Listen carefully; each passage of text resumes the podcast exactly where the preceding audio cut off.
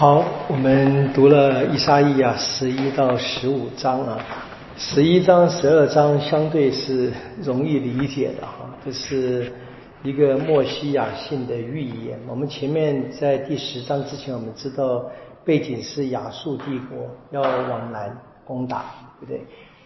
那么现在就是呃犹大犹大王在伊沙伊亚的讲的预言里面，就是不要怕啊。那么，那这个说有一位王会建立一个新的王国，当给对抗这一些人，或者说那些被放逐的人会回来，哈，会回家家乡里面来。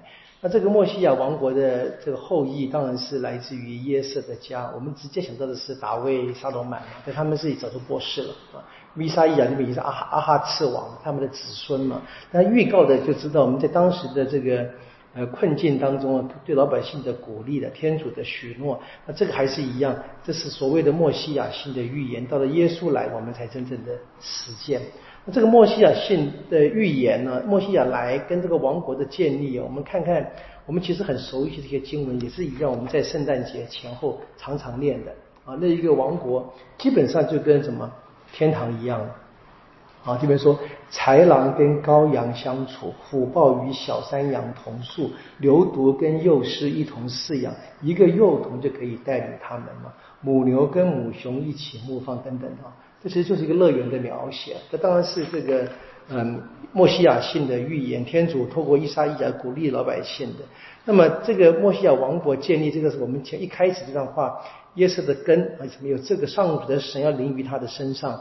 那这边就是我们呃传统上所讲的圣神七恩啊，最早的来源。我这边你看，你算算看，只有六个，那七个有教会另外的一个加呃加注这样子。好，然后接着就谈这个这个王国，这个王一来怎么样？他们这些被放逐的人会。得到胜利会回来，就从这个第十节到十六节是要回来。当最后是怎么？从从亚述在第十六节里面，从亚述当中的残存者会回来，就是讲这个被放逐的人。然后呢，第十二节放逐回，当然就唱感恩的诗歌嘛。啊，这边出现好几次，在一样那一日那一日啊，从第十节，然后呢，第十二章第一节，十二章第四节。那十二章这个很短的这个感恩歌，我们其实很熟，我们在这个日课里面常常唱。啊，对不对？记得那个调子吗？你们在哪一天要说？这这这这首歌好不好？你们唱的。好，我们堂区教育了不起，我唱就知道了啊，因为我们唱日课的啊，知道。所以看这个是进到我们的这个教会的礼仪的祈祷。当然是我们还在期望啊，期望这一天真正的来临，这一天真正的实现。那十三、十四、十五章其实有点麻烦，就是突然间跳到关于巴比伦的预言了。我们知道要到这个亚述帝国要被巴比伦帝国灭掉啊，然后呢，巴比伦帝国后来被波斯帝国灭掉，就这个时间其实还有有一阵子，但现在就已经开始讲啊。所以我们前面跟各位说过嘛，我们一般认为是说，伊莎伊亚呢这个先知书前面的三十九章虽然是比较跟历史有直接的连结，但是它还是收集了材料。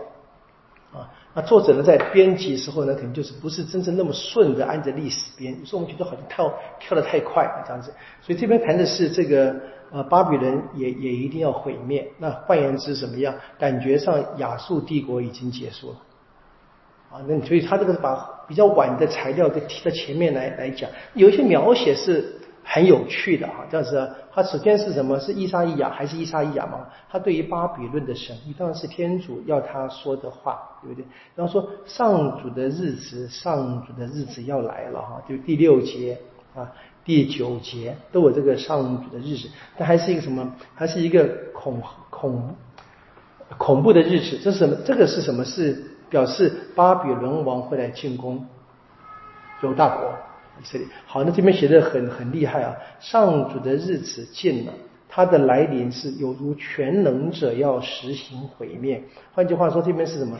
把这个巴比伦王看成天主手中的工具了啊！啊，第九节说，上主的日子要来，必有残忍雷霆跟烈怒啊！然后怎么样？使大地变为荒凉，要怎么歼灭地上的罪人？好，然后歼灭多少人呢？到第十二节哈。我天主啊，我要使人比提炼的黄金更少见，使人比奥菲尔纯金更稀罕。什么意思啊？人的留下来是稀罕的事儿，是是很少人会存活。当然是指这个在放逐在战争之间，在放逐之后，很多人会在那边会死亡嘛。这当然是谈的还是天主对于这个。不遵守他诫命的人的惩罚，他的背景还是要回到我们听过的生命记了啊。生命记早就已经预言的，对不对？说没事说的，如果不遵守这个盟约的话，就遭到各种的罚。最严重的罚当然就是放逐啊。这边大家是可以连到那边去想的。好，然后这边最后谈到后面的是。呃，有马代在第十七节啊，第十节是波巴比伦，那马代就是波斯的意思了。所以谈到了巴比伦王国，谈到了波斯王国，就越来越越越后面。但是这边说最终怎么样？最终的这一些日子呢都不会长久的，他们都会结束的。所以在第十四章开始谈嘛，说这个以色列子民他们必定要返回家园的。所以那一些外邦的王国，亚述、巴比伦跟波斯。都是天主手中的工具，有些是天主用来惩罚，譬如说亚述跟巴比伦；有些是天主用来释放，譬如波斯，波斯往居鲁士把他们放回来嘛。这个这个时间很难弄。然后很有趣的是，那当这个放逐的人回来的时候，他们就会怎么一首诗歌嘲笑巴比伦王，啊，这个第十四章的第三节很很很精彩啊，写的东西。你看他说，他们要要嘲，这是这些呃。亚以色列的移民啊，留下这些最后几个人，他们怎么样开始像唱唱这首诗歌，说讽刺巴比伦王？怎么啊？第四节怎么暴虐者驻守了，强横止息了，邪恶者的棍棒，统治者的权杖已经被上主折断了啊！就是那怀着怒气三番五次痛击过万民，以愤恨中以无情的残虐蹂躏过万邦的棍棒。啊，当然，意思是说，这些人本来应该是什么天主的工具，他们却以为他们自己是王。啊，然后下面怎么样？他被毁灭以后呢？怎么样？大地安逸宁静，人人兴高采烈，连松树和黎巴嫩香柏都喜庆。好，松树跟黎巴嫩都都那个香柏都讲话，他说：“自从你扑倒后，再没有谁上我们来砍伐，不来砍我，不要砍我们的树木了。”好，然后下面的第九节很精彩啊。说地下的音符为你而激动，欢迎你的来到，音符开 party 了，就欢迎巴比伦王进来嘛，对不对？为了你怎么样唤醒幽魂，地上所有贵亲，使列国的君王由自己宝座上起立。啊，这些所谓的列国的君王都曾经被巴比伦毁灭的嘛，对不对？各种小号说，众人都开口对你说，连你也衰弱的和我们一样啊，你也与我们相同啊。你活着不是很很很厉害吗？现在怎么样？跟我们一样。哦，你看音符都都会里面会嘲笑巴比伦，好惨这个地方。好，然后这个好像你的豪华第十一节，你的豪华，你的琴瑟乐声也堕入音符，你下面铺的是蛆，上面盖的是虫。哎，骂人好厉害啊！骂人的话，好，就这当然是警告什么？这警告我们今天是我们今天在现世啊得得势的人。我觉得说，我觉得我们这个政治领袖们都应该读，读的这个东西，我觉得真的应该读一下的，这个都自己不要那么狂妄的不可一世。哈，这边继续就谈谈到巴比伦灭亡，就慢慢到最后的结束，我们就不用再多说。然后很奇怪，巴比伦会毁掉，结果呢又回到二十世纪，又回到关于亚述的神域。啊，你就看到这个神谕之间来回，就是就是时间上有一点这个不是按照这个历史的顺序。好，然后最后是怎么样？这第二十八、二十九节是警告培勒瑟特。好，说阿哈次王驾崩的时候，我们还记得啊，这是伊这个伊莎伊啊，第一最早的这个预言是他蒙召之后去告诉阿哈次，对不对？有了著名的厄马路尔的预言嘛。就他现在他去世了，他去世是在耶稣前七百二十一年。大概就是北国完全被灭的。好，那北国被灭以后怎么样？那亚述就更靠近南边了嘛，对不对？那南边啊，主要是犹大国。我们说，那犹大国的这个就是西边啊。今天讲以色列今天的地方，你讲那个加萨子郎一带吧，那一带靠近上海，那边是培勒斯特人的地方。他们一直他一直都在的，没有被被完全被被 灭掉，没有的嘛的。还记得培勒瑟特吧？对不对？就是那个巨人啊，对不对？好，然后这边他们他们就怎么样？要想要联合犹大来对抗这个亚述，然后这边怎么样？这个伊莎伊亚什么？他口里面是警告培勒瑟特，当然是什么意思？是告诉犹大不要去依靠这些人啊，就这是一个简单的一个。后来我们知道，结果这个他们亚述帝国因为在攻打这犹大时，他们自己为了财务的问题，还记得吗？这个王就去打这个巴比伦，然后这边留给一个将军，就突然间发生事情，王被暗杀以后，这我们在列王记录的故事，他们就撤军回去了。所以这个军队只在只在犹大国濒临到城下，但是呢，急速的撤军回去了。当然，在犹太的眼光，就是天主的救援。